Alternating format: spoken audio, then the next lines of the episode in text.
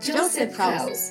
Casa de José. Es un programa hecho especialmente para las familias que, como la tuya, anhelan el establecimiento de la cultura de reino a través de la voz de reforma que se deja escuchar en las naciones.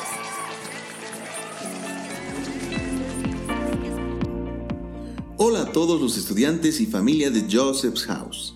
Iniciamos un nuevo programa con gozo en compañía de todos ustedes. Hola Pau, ¿cómo has estado? Hola Fabri, Estoy muy contenta porque Dios nos regala este nuevo tiempo para compartir y aprender. Es un privilegio poder llegar a sus hogares. Hoy el Padre tiene algo especial para cada uno de nosotros. Les envío un abrazo desde La Paz, Bolivia, Casa de José. Comencemos leyendo el Salmo 89 versos 1 y 2. Las misericordias de Jehová cantaré perpetuamente, de generación en generación haré notoria tu fidelidad con mi boca. Porque dije, la misericordia será edificada para siempre, en los cielos mismos establecerás tu verdad. ¡Qué lindo! Eso quiere decir que la misericordia se está edificando. Y con eso damos paso al tema de este día, la misericordia. Exacto. La misericordia es uno de los rasgos de Dios y es parte de nuestra naturaleza. Mencionando esto, ahora, eh, Pau, te invito a que vayamos con el devocional del día que de seguro añadirá mucha más revelación. Bendiciones para toda nuestra audiencia en las naciones. Bienvenidos a nuestro programa del día de hoy, un programa muy especial en donde estaremos desarrollando y hablando del tema misericordia. La palabra misericordia es bien conocida y usada por todos nosotros. Quizás, si le preguntáramos a cada persona en la calle cuál es el significado de misericordia o qué entiende por esta palabra, nos daría una definición muy, muy aproximada a lo que menciona el diccionario. Pero veamos, veamos cuál es esta definición que nos da el diccionario. Claro que sí. La palabra misericordia viene del latín misere, que significa miseria o necesidad. Cor o cordis, que indica corazón. Eia, que también significa hacia los demás. Si unimos estas tres eh, definiciones, tiene como resultado ese sentimiento que se genera en nuestro corazón hacia otra persona que está en necesidad o en miseria. Pero con esta definición me surge una pregunta. ¿La misericordia está solo asociada a esa capacidad de sentir compasión por las personas en miseria o que están sufriendo? Muy buena pregunta. Creo que en cierto momento la mayoría de personas hemos asociado esta palabra solo a una condición de dificultad. Pero vemos que no es así en la palabra de Dios. Lo que sucede es que nuestro lenguaje es muy limitado y usamos una sola palabra. Pero recordemos, los escritos originales del Antiguo Testamento están en el idioma hebreo. Y para esta palabra hay más de un significado. Veamos. Es cierto, es muy interesante que en hebreo hay dos vocablos que nos hablan de esta palabra. El primero es rejamim, y este se refiere literalmente a las vísceras o entrañas pero también se refiere a un sentimiento muy íntimo, profundo, amoroso, que conecta a dos personas, bien sea por lazos de sangre o afecto. En el Salmo 103, versículo 13, está mencionado y dice, como el Padre se enternece con sus hijos, así se enternece Jehová de los que lo temen. La palabra para enternecerse también se traduce como misericordia. También lo hemos expresado en Jeremías, capítulo 31, versículo 20. Dice, ¿no es Efraín un hijo precioso para mí? ¿No es un niño en quien me deleito? Porque aun cuando le reprendo, me acuerdo de él con ternura. Mis entrañas se conmueven y cedo a la compasión. Dice, también podemos encontrar este término en el libro de Génesis, capítulo 43, verso 30, haciendo referencia a cuando José se encuentra con sus hermanos y es ese sentimiento que le produce al ver a sus hermanos nuevamente. Este sentimiento tiene su asiento en el seno materno. Expresa el apego instintivo de un ser a otro, la condescendencia, el amor, el cariño, la simpatía y la benignidad, pero también expresa la misericordia y la compasión. El segundo término es Geset, y este es diferente del anterior porque no es un sentimiento espontáneo, sino es el resultado de una decisión o la consecuencia de una relación de derechos y deberes, que en general siempre se da entre dos partes. Dicho de otro modo, expresa el cumplimiento de la benevolencia dentro de un marco jurídico legal. Se puede traducir como bondad, pero se manifiesta en forma de piedad, compasión o perdón, pero teniendo como fundamento la fidelidad a una relación entre dos personas o un compromiso inherente a su condición o que ha sido asumido libremente, como lo puede ser un matrimonio.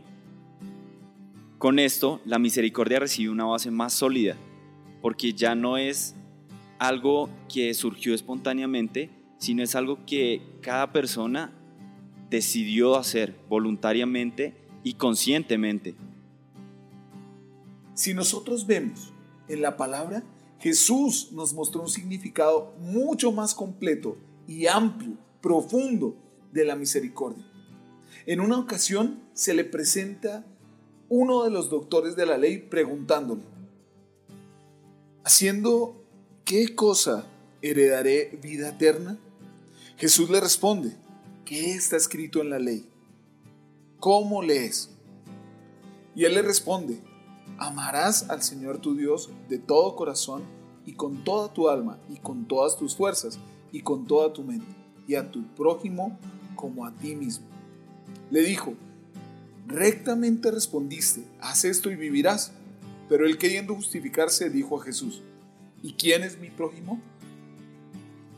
Es muy interesante la respuesta que Jesús le da de quién es el prójimo y cómo se conecta el prójimo con la misericordia.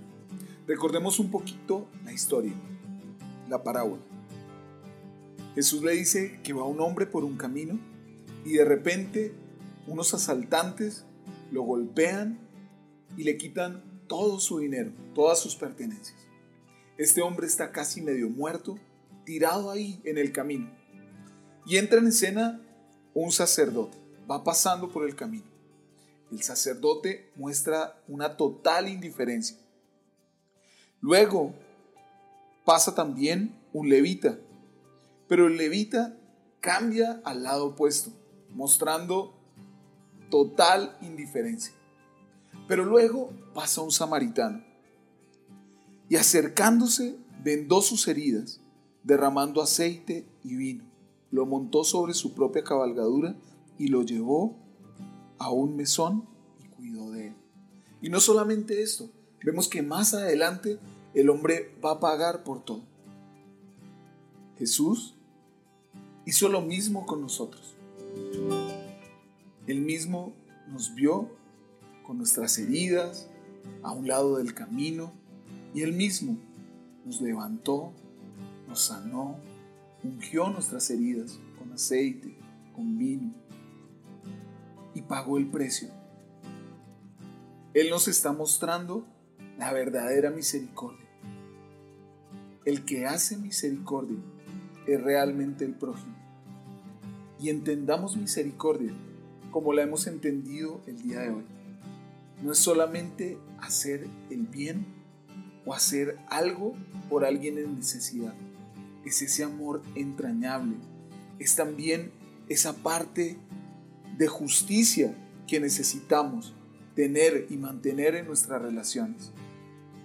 Que la misericordia del Señor sea moviéndonos, porque cuando vemos y experimentamos su misericordia, experimentamos su reino.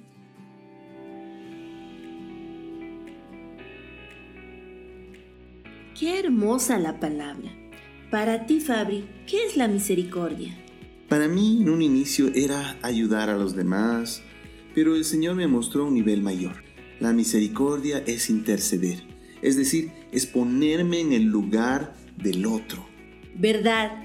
Recuerdo que hace tiempo atrás el Padre nos habló con la palabra de Miqueas 6:8. Él quería que hagamos justicia y misericordia. Nos llevó a profundizar la misericordia de una forma tan sencilla y práctica. Es cierto, lo recuerdo. El Padre nos habló que hacer misericordia es hacer justicia y es algo que se ha vuelto parte de nuestra cultura. Seguramente el sector que viene a continuación tendrá testimonios de cómo los estudiantes de Joseph House practican la misericordia. Claro que sí. Escuchemos aquello que tienen que compartir con todos nosotros. Adelante con nuestra reportera. Un saludo cordial, queridos oyentes. Estamos muy emocionados por escuchar a nuestros estudiantes. Hoy ellos nos contarán sobre cómo entienden la misericordia en sus vidas y también compartirán algunos ejemplos de cómo pusieron en práctica este tema.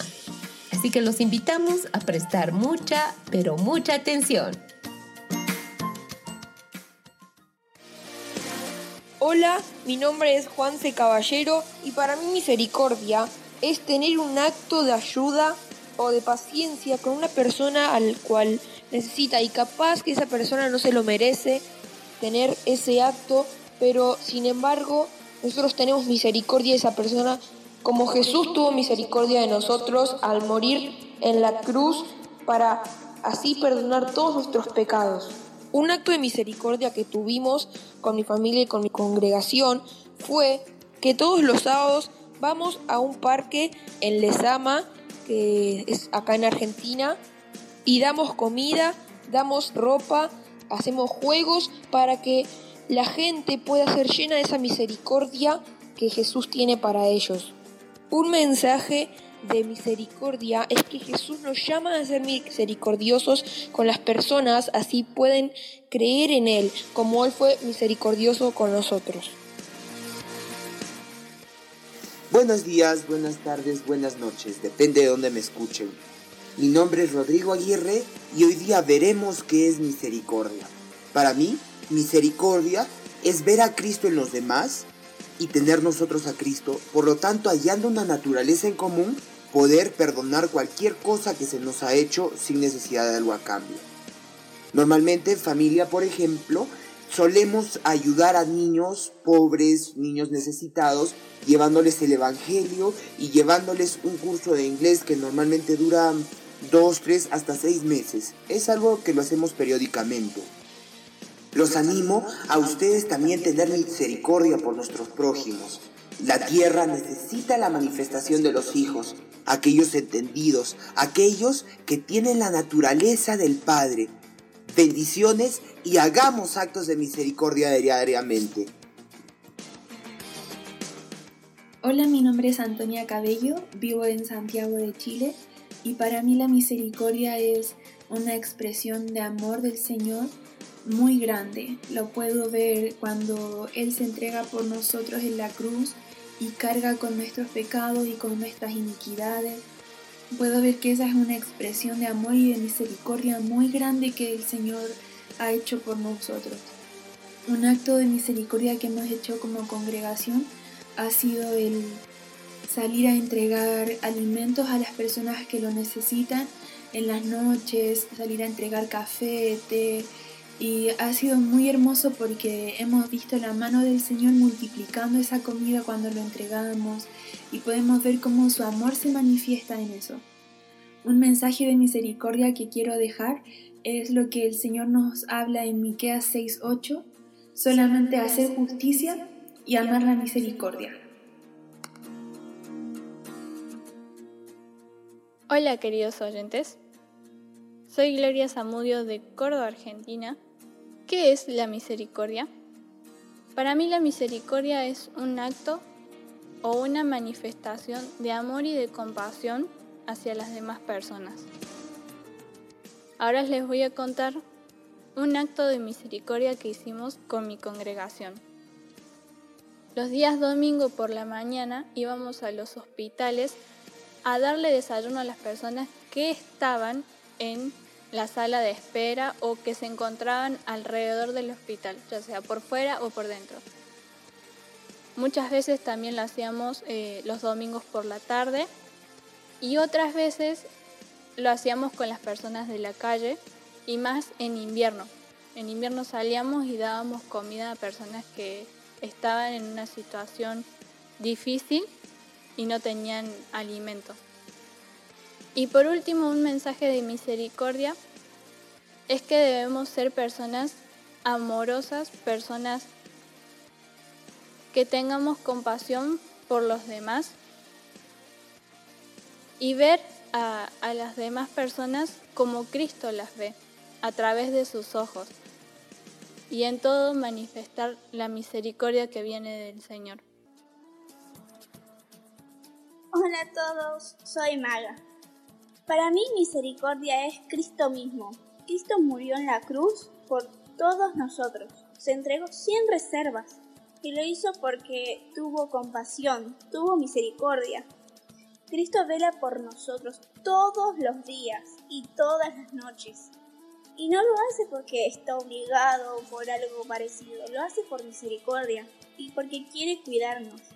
Cristo es misericordia y jamás va a dejar de serlo. Con mi congregación y mi familia siempre íbamos a evangelizar y darles de comer de Cristo a las personas de la calle. También les dábamos una comidita, una Biblia y una bolsa de dormir que les hacíamos nosotros. Es muy hermoso el poder dar de comer a otras personas de Cristo. Es muy satisfactorio ver los rostros de las personas cuando se enteran que hay alguien que los ama y que tiene los brazos abiertos para él o para ella. Comen más en este momento que cuando les damos un café o alguna comidita preparada. Buenas tardes, mi nombre es Martina Jazmín Turre. La misericordia para mí es amor que entregamos a través de las cosas que damos y hacemos hacia los demás sin esperar nada a cambio. Simplemente es amor. Cuando era pequeña, yo vivía en Jujuy, una provincia de Argentina. Recuerdo que en la congregación había una niña que tenía poca ropa. Entonces yo la regalaba sin esperar nada a cambio. El padre me decía, estás teniendo misericordia con aquellos que no tenían. Ahora veamos qué nos dice su palabra en Efesios 2, 4. Pero Dios, que es rico en misericordia por su gran amor con que nos amó. Yo leyendo esta palabra me pone a pensar en cuántas cosas el Padre tuvo misericordia con nosotros, sus hijos. Hola, mi nombre es Renzo Zamudio, vivo en Córdoba, Argentina, y para mí la misericordia es no voltear la mirada, no hacerlos los desentendidos de una persona que está necesitando de nuestra ayuda. Recuerdo que con la Congre íbamos todos los domingos de cada semana a distintos hospitales de la ciudad de Córdoba a llevar eh, meriendas una factura y café o té para personas que estaban en espera en el hospital, ya sea porque se iban a hacer atender o porque estaban por visitar a alguien. Y era bastante bueno porque no solamente era darles la, la comida, sino que muchas veces era sentarnos a escuchar lo que tenían para decir, cual sea el tema y muchas veces orar por ellos. Y eso fue una experiencia que en mí me marcó demasiado y me enseñó muchísimo. Y un mensaje de misericordia creo que sería que no vivamos ya en el pasado porque las viejas cosas pasaron y que no vivamos tampoco en el futuro porque no sabemos lo que viene y eso genera ansiedad. Vivamos el hoy, disfrutemos a Cristo y demos gracias por las cosas que tenemos. Hola queridos oyentes, mi nombre es Juan Pablo. Vivo en Buenos Aires, en la nación argentina. Misericordia es mostrar compasión hacia una persona, dar una oportunidad a una persona que no merece esa oportunidad. Un ejemplo de eso podría ser este, con todos nosotros, que Cristo murió por nosotros cuando no lo merecíamos y nos dio completo acceso a su reino. Un acto de misericordia que hice con mi congregación fue los días martes ir alrededor de, la congregación para poder este, visitar a gente que vivía en la calle. Bueno, a veces este, les compartimos la palabra y la reciben, o sea, la reciben con mucho gusto. Eh, o sea, está muy bueno. Bendiciones oyentes, soy Yuri. Para mí misericordia es una actitud que nace en nuestro corazón, una disponibilidad que tenemos frente a un hecho, una acción que tomamos de piedad y misericordia hacia las personas más vulnerables y necesitadas. Quiero compartir mi testimonio de misericordia. Con unos chicos de Jose, el padre nos llevó a un colegio a enseñar sobre la obediencia en el Padre.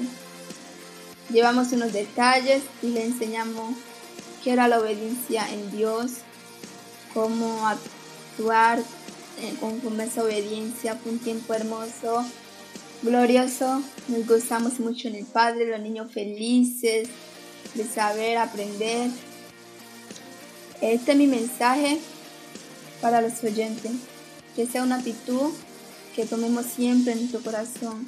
Que esta actitud de misericordia y compasión se las demás personas nos lleven siempre, siempre a tener piedad de las personas siempre a caminar en esa misericordia que el Padre tuvo, Cristo tuvo con nosotros, en la tierra que tiene. Quiero compartir un versículo que está en Mateo 9:13. Luego añadió, ahora vayan y aprendan el significado de la siguiente escritura. Quiero que tengan compasión, no que ofrezcan sacrificio, pues no he venido a llamar a los que se creen justos, sino a los que saben que son pecadores. Que siempre tengamos esa actitud de hacer siempre misericordia, de tener esa piedad y compasión para con los demás. Bendiciones.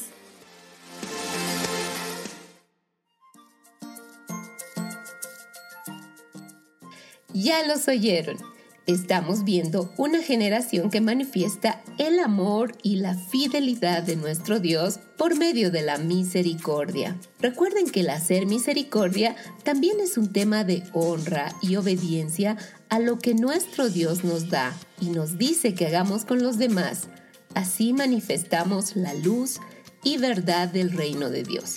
¿Qué les parece si continuamos con nuestro programa? Aquí en Joseph House por Kerigma Radio.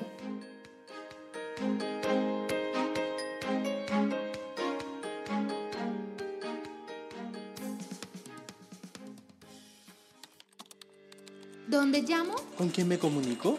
¿Quién me puede atender? ¿Dónde recibo una información clara? Estamos, para, servirte. Estamos para servirte. Estos son nuestros canales de comunicación. Vía Skype. Joseph House. Vía WhatsApp. Más 59 177-592-320. Vía email. Info arroba josephhouse.com. Y en la web www.josephhouse.com. Muchos países, una cultura hoy. ¿Cuánta fe recibimos al escuchar las experiencias de los estudiantes? Muchos de los actos de misericordia que mencionaron me recordaron varias cosas que hicimos con los jóvenes de la congregación. Fueron tiempos gloriosos. Sí, y coincido con los estudiantes en que la satisfacción, la llenura que ves en el rostro de las personas cuando reciben algo es indescriptible. Muchas veces la misericordia puede costarnos. Recordemos lo que dice la palabra en Mateo. Misericordia quiero y no sacrificio, porque no vine a llamar a los justos, sino a los pecadores. Es cierto, porque sería muy cómodo hacer misericordia con aquellos que conocemos, los más cercanos a nosotros. Pero en el Salmo 82 nos exhorta a defender al débil, al huérfano y a hacer justicia al afligido y al pobre. Además, nos anima a rescatar al necesitado y librarlo de mano de los impíos. Todo esto es justicia a los ojos de Dios. Qué tremendo. Pero para poder hacer todo esto, debemos tener la misericordia que viene solo del Padre de la Misericordia. Él es el amor que viene sobre nosotros. Sí, Fabri, te comento que ahora es tiempo de dar paso a un nuevo sector. Así es, damos paso a nuestro sector informativo.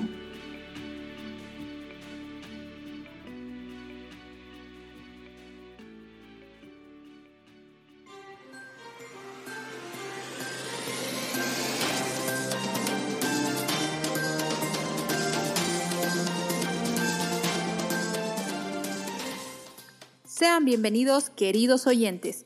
Estamos en un nuevo sector de este programa. Yo soy Carla y me acompaña el profesor Javier Carpio. Hola Carlita, un saludo a todos los que nos están escuchando. Me da mucho gusto poder tener este tiempo con ustedes para poder compartir durante estos minutos sobre noticias, comentarios, de temas interesantes, de novedad y mucho más.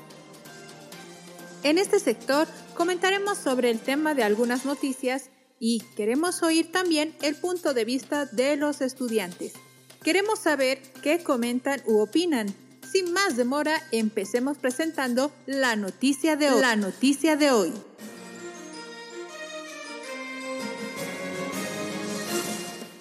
La noticia de la que hablaremos hoy es del periódico ABC de España. El título de la noticia es Harvard se rifa a los niños educados en casa.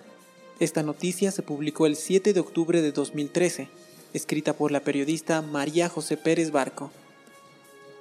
Esta noticia va a hablar sobre los beneficios y alguna que otra observación sobre la educación en casa, el homeschooling, y comienza mencionando que esta forma de educación no es de élite, ni de extravagancia, ni se pone de moda, y que la opción de estudiar en casa es por una decisión personal. Como sabemos, un homeschooling puede tener estudiantes de diversos países y ciudades. Sí, exacto. Y la noticia central está en este párrafo que voy a leer.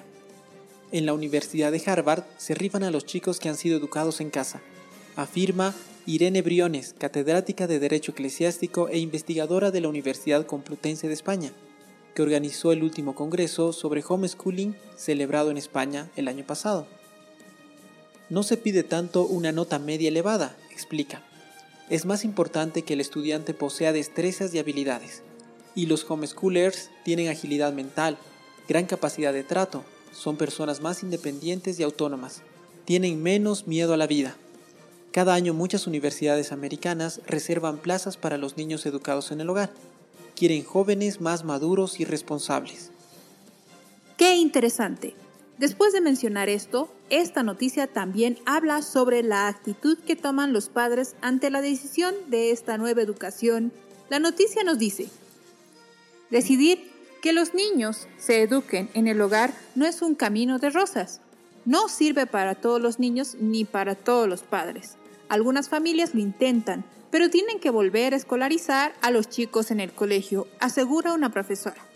Supone un profundo cambio, como cuenta un padre llamado Juan Carlos Vila.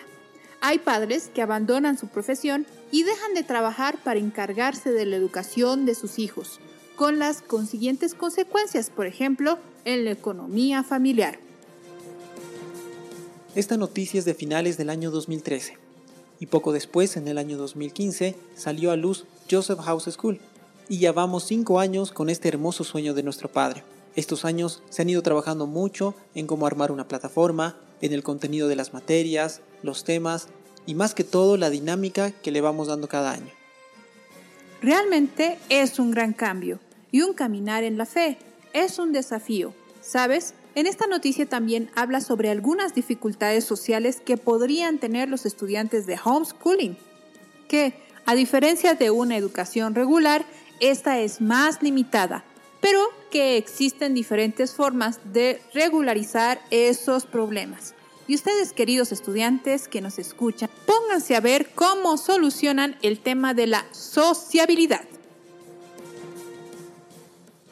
Algo que nosotros tenemos como ventaja es que somos un cuerpo. La iglesia es una gran ayuda para nuestros estudiantes. Hay un solo espíritu y esto fortalece nuestras relaciones sociales.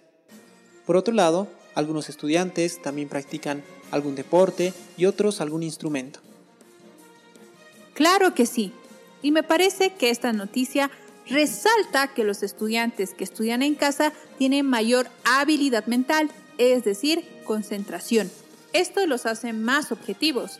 Son personas que tienen buenos valores y pueden enfrentar con madurez decisiones en su vida. Queridos estudiantes, queremos que ustedes puedan leer esta noticia y darnos su opinión. Es muy importante su opinión, ya que ustedes son los que están viviendo este proceso. Por eso esta noticia se subirá en un foro en la materia de lenguaje y comunicación. Deben leerla y luego preparar una opinión sobre la noticia. Puedes mandar un audio y en el siguiente programa saldrá tu opinión al aire. Recuerda, debes enviar tu audio lo más claro posible. Pero aún no acabamos este sector. Como tenemos al profe Javi, le pediremos a él su opinión sobre esta noticia, ya que él también vive en este proceso del homeschooling. Cuéntanos, profe, ¿cómo ha sido el cambio para ti? Esta noticia me parece muy interesante.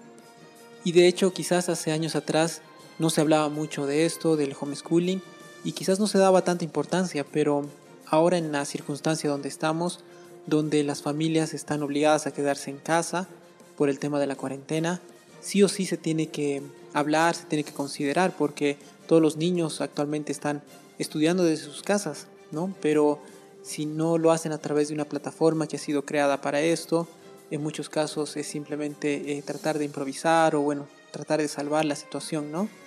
Pero qué valioso es saber este dato y también ver los frutos después de estos años de estar con Joseph House.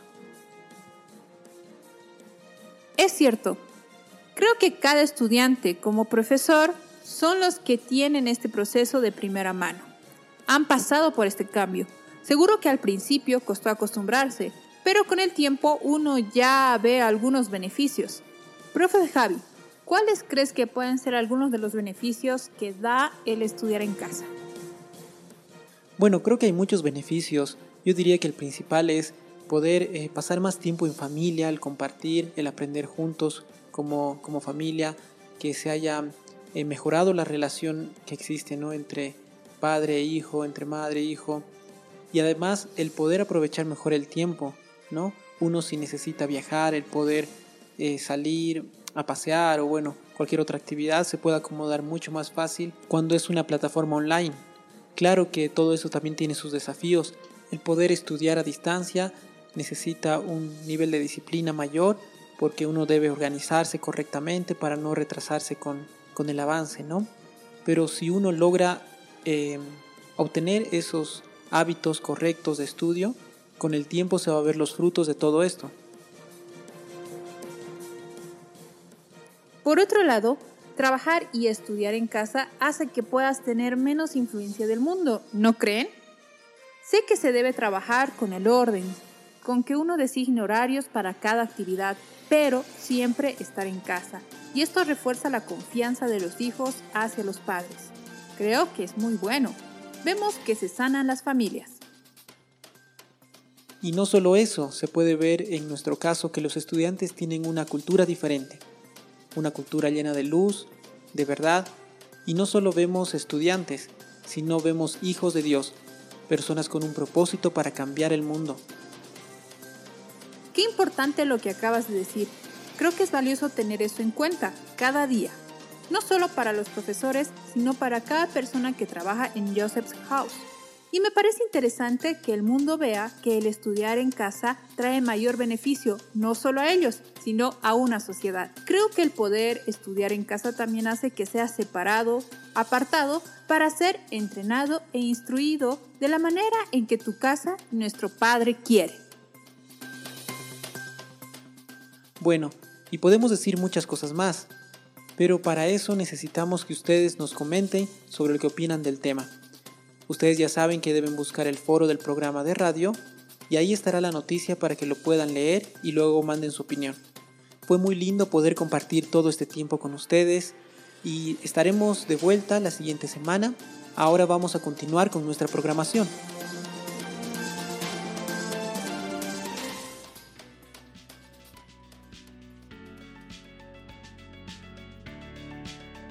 Gracias Javi y Carla por mantenernos informados.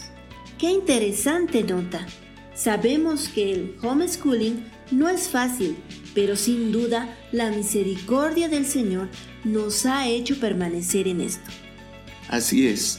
Uno de los versos más conocidos y que es una verdad es el que dice, la misericordia de Jehová nunca termina. En la Biblia textual dice que sus compasiones nunca se acaban y son nuevas cada mañana. Es decir, que Dios no nos da como merecemos, sino que en innumerables ocasiones nos extiende sus misericordias. Una y otra vez nos da oportunidad. Es verdad, es una nueva oportunidad. Ni siquiera es la de ayer. Qué hermoso es nuestro Padre. Muchas veces despertamos en automático y seguimos nuestra rutina de vida normal. Y no nos damos cuenta que ningún mérito es nuestro. Es por su misericordia que despertamos. Así también hubo un hombre que pudo experimentar de la misericordia de Dios, aunque todo lo que le pasaba parecía lo contrario. Conozcamos un poco más de él. Llegado el día donde los ángeles se presentan ante el Señor, se le permitió también la entrada al acusador. ¿De dónde vienes? De rodear la tierra y andar por ella. ¿Acaso has visto a mi siervo Job, el hombre más íntegro de la tierra, y has puesto tu corazón en contra de él? ¿Job realmente te teme? ¿No lo has prosperado tú en todo lo que hace y tiene? Pero, ¿qué pasaría si le quitas todo eso que le has dado? Toma todo lo que le he dado, pero no toques su vida. En la tierra de Uz, al suroeste de Jordania y al sur de Israel, una tierra muy calurosa de aspecto rojizo, vivía un hombre llamado Job y sus hijos. En esta tierra era muy acostumbrado los festines y su cultura estaba llena de tradiciones paganas. Job era un hombre veraz, íntegro, justo, temeroso de Dios y apartado de toda obra de maldad. Tenía muchas ovejas, camellos, bueyes, asnas y una numerosa servidumbre. Sus hijos solían participar de la cultura haciendo fiestas y preparando comidas sacrificadas a ídolos. Job era un hombre en verdad misericordioso y temeroso de Dios que enseñaba a muchos la rectitud y fortalecía las manos débiles de los cansados. Cada vez que sus hijos finalizaban sus fiestas, Job los hacía venir para orar por ellos y purificarlos ofreciendo holocaustos al Señor por cada uno de sus hijos. Pero un día Job perdió todas sus ovejas, camellos, bueyes, asnas, su numerosa servidumbre y hasta sus hijos. Job al saber esto se afligió en gran manera, rasgó su manto y se rapó la cabeza y cayendo en tierra se postró y dijo, Dios me ha dado todo y también puede quitarlo. Bendito sea el nombre del Señor.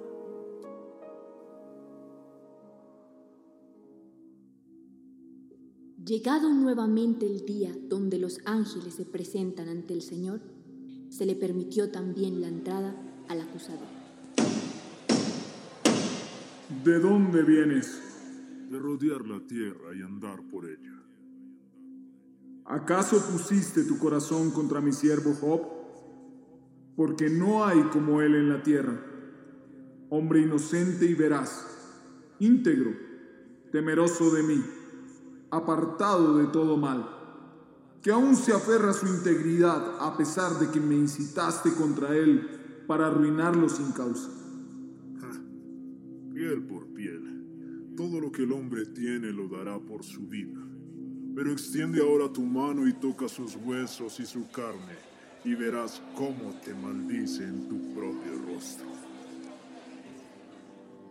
Pasado un tiempo, Job empezó a experimentar úlceras malignas de pies a cabeza. Decidió raparse la cabeza y se sentó en un basurero fuera de la ciudad.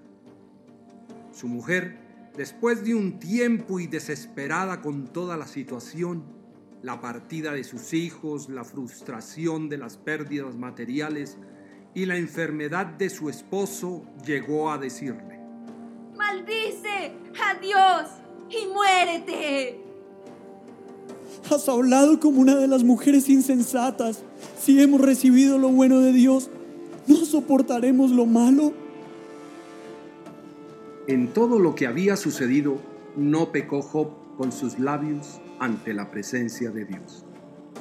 Después de esto, tres de sus amigos oyeron la situación de Job y fueron a él con la intención de consolarlo y condolerse con él. Pero los razonamientos de cada uno le hizo entrar en una discusión. Ellos planteaban la justicia de Dios y su gobierno de acuerdo a las acciones. Por lo tanto, acusan a Job de haber pecado y que la condición en la que estaba era por lo que lo merecía. Incluso inventan pecados que quizá Job debía haber cometido. El argumento de Job y su defensa se sostuvo en su inocencia. Como quisiera que Dios me escuchara. Pongo aquí mi firma y que el Todopoderoso me responda. La acusación escrita por mi adversario, estoy listo para llevarla sobre mi espalda y me la ceñiré como una corona. Llevaré esa acusación sobre mis hombros y me la pondré en la cabeza. A Él le daré cuenta del número de mis pasos y me acercaré a Él como un príncipe. Es en este momento, ante el desespero de Job y su constante defensa, que aparece un amigo más. Este amigo de Job está convencido que Dios es justo y gobierna al mundo de acuerdo a su justicia. Él llega a plantear que el sufrimiento podría ser un trato en el carácter para fijar el mismo y evitar el pecado en el futuro. Es en este momento que todos los argumentos y posibles respuestas a la situación de Job tienen final. Y es Dios mismo quien va a responder en su sabiduría. ¿Quién es el que opaca mis designios, guardando en el corazón palabras que supone ocultar de mí? Ciñe ahora tus riñones, cual varón. Yo te preguntaré y tú, respóndeme, ¿dónde estabas tú cuando yo fundaba la tierra? Decláralo si tienes inteligencia.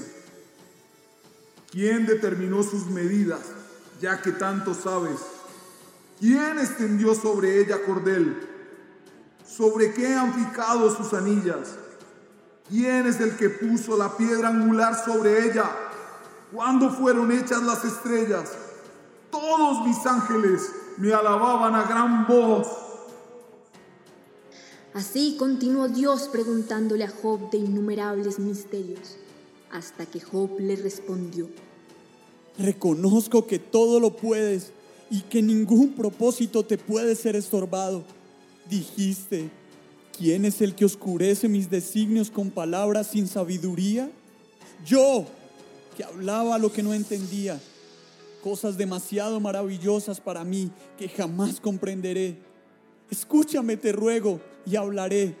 Te preguntaré y tú me enseñarás.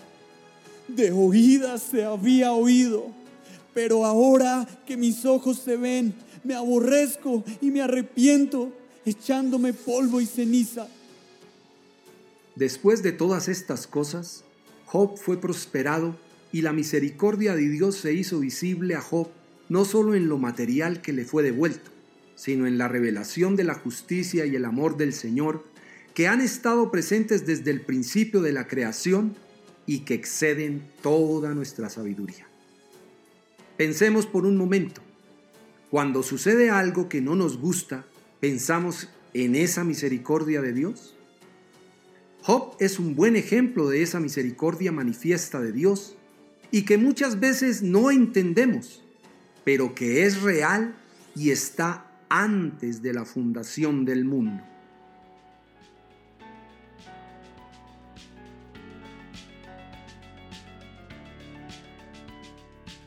Muchas veces la misericordia de Dios tiene que ver con situaciones que no entenderemos con nuestra mente humana, pero como con Job nos lleva a justicia. Él pudo conocer a Dios en una nueva dimensión. Es cierto, su amor es tan grande que siempre tendrá pensamientos de bien para sus hijos. Esa misma misericordia expresaron todos aquellos que entregaron su vida por causa de Cristo. Se dieron para que otros lo conozcan. Me refiero a lo que vamos a compartir a continuación. Sí, vamos con el libro El mártir de las catacumbas. Hoy comenzaremos con el capítulo 3, La Vía Apia. Alisten sus libros, amados estudiantes.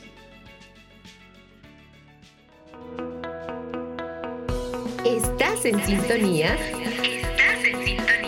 De Querigma Radio. De Querigma Radio. Extendiendo el mensaje del reino de Dios a todas las naciones de la tierra. Capítulo 3. La Vía Apia. Sepulcros en despliegue de melancolía. Guardan de los poderosos las cenizas que duermen en la Vía Apia. Marcelo se entregó de lleno y sin perder un momento a cumplir la comisión a que se le había destinado. Al día siguiente se dedicó a la investigación. Como se trataba de una correría de mera indagación, no se hizo acompañar por soldado alguno. Partiendo del cuartel de los pretorianos, tomó la vía Apia hacia las afueras de la ciudad. Una sucesión de tumbas se alineaba a ambos costados de esta vía famosa cuya magnífica conservación corría a cargo de las cuidadosas familias a quienes pertenecía. A cierta distancia del camino quedaban las casas y las villas, tan igualmente apiñadas como en el centro de la ciudad. Mucha distancia quedaba aún por recorrer para llegar al campo abierto. Finalmente llegó el caminante a la enorme torre redonda, que se levanta a unas dos millas de la puerta construida de enormes bloques de traventino, había sido ornamentada con la más imponente belleza y sencillez al mismo tiempo. El estilo austero de tan sólida construcción le imprimía un aire de firme desafío contra los embates del tiempo. A esta altura, Marcelo se detuvo para contemplar lo que había recorrido. Roma tenía la virtud de ofrecer una vista nueva y a cuál más interesante a aquel observador que recién la conocía. Lo más notorio aquí era la interminable fila de tumbas. Hasta este punto de reposo inevitable habían llegado en su marcha triunfal los grandes, los nobles y los valientes de los tiempos pasados, cuyos epitafios competían en hacer públicos sus honores terrenales, en contraste con la incertidumbre de sus perspectivas en el ignoto de una vida, por ventura sin fin. Las artes al servicio de la riqueza habían erigido estos pomposos monumentos y el afecto piadoso de los siglos los había preservado hasta el momento. Precisamente frente a él tenía el mausoleo sublime de Cecilia Metella. Más allá estaban las tumbas de Catalino y de los Servili, Aún más allá se encontró su mirada con el lugar de reposo de Escipión, cuya clásica arquitectura clasificaba su contenido con el polvo de sus heroicos moradores. A su mente acudieron las palabras de Cicerón. Cuando salís por la puerta capena y veis las tumbas de Catalino, de los Escipiones y de los Servini, ¿os atrevéis a pensar que los que allí sepultos reposan son infelices? Allí estaba el arco de Druso, limitando el ancho de la vía. En uno de los lados estaba la gruta histórica de Egeria, y a corta distancia el lugar elegido una vez por Aníbal para lanzar su jabalina contra las murallas de Roma. Las interminables hileras de tumbas seguían hasta que a la distancia terminaban en una monumental pirámide de Gallo Cestio, ofreciendo todo este conjunto el más grande escenario de magnificencia sepulcral que se podía encontrar en toda la tierra. Por todos los lados, la tierra se hallaba cubierta de las moradas del hombre, porque hacía largo tiempo que la ciudad imperial había rebasado sus límites originales y las casas se habían desparramado a todos los lados por el campo que las circundaba, hasta el extremo que el viajero apenas podía distinguir en dónde terminaba el campo y dónde empezaba la ciudad. Desde la distancia parecía saludar al oído el barullo de la ciudad, el rodar de los numerosos carros, el recorrer multitudinario de tantos pies presurosos. Delante de él se levantaban los monumentos, el blanquísimo lustre del Palacio Imperial, las innumerables cúpulas y columnas formando torres elevadas, como una ciudad en el aire. Por encima de todo, el excelso monte Capitolino, en cuya cumbre se eleva el templo de Jove. Empero, tanto más impresionante que el esplendor del hogar de los vivos, era la solemnidad de la ciudad de los muertos qué derroche de gloria arquitectónica se desplegaba alrededor de él. Allí se elevaban orgullosos los monumentos de las grandes familias de Roma. El heroísmo, el genio, el valor, el orgullo, la riqueza, todo aquello que el hombre estima o admira, animaban aquí las elocuentes piedras y despertaban la emoción. Aquí estaban las formas visibles de las más altas influencias de la antigua religión pagana. Empero, sus efectos sobre el alma nunca correspondieron con el esplendor de sus formas exteriores o la pompa de sus ritos.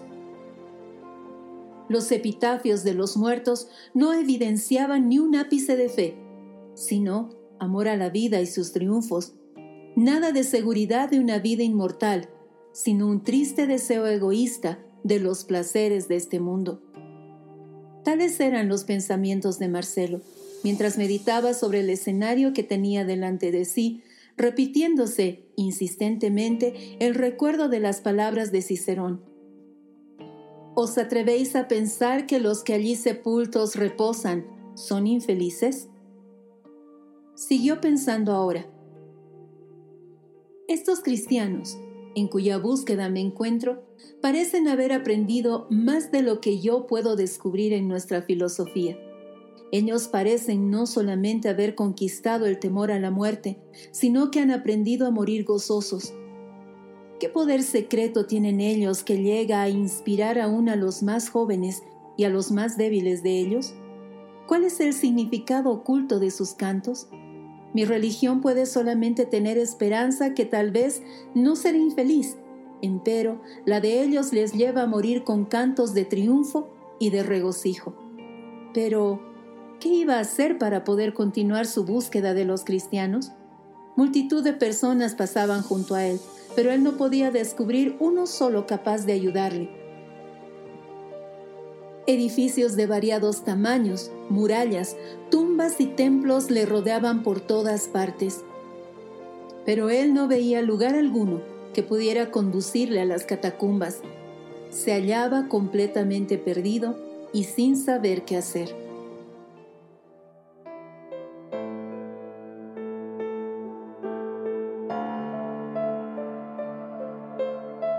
Marcelo seguirá en su búsqueda pero, ¿podré encontrar alguna pista sobre dónde se encuentran los cristianos?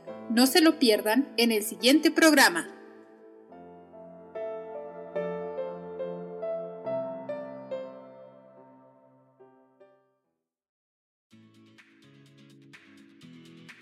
Esperemos que la siguiente semana Marcelo pueda encontrar aquello que está buscando.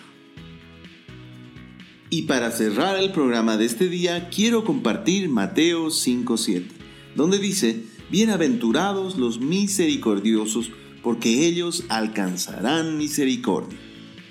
También recuerden que el hacer misericordia nos hace justos delante de Dios. Ahora sí, llegamos al final de nuestro programa. Nos despedimos invitándolos a seguir en sintonía de Querigma Radio. Con su programa Joseph House, Casa de José. Hasta la próxima. Paz a todos. Bendiciones. Joseph House, Casa de José, estableciendo una cultura de reino en las naciones.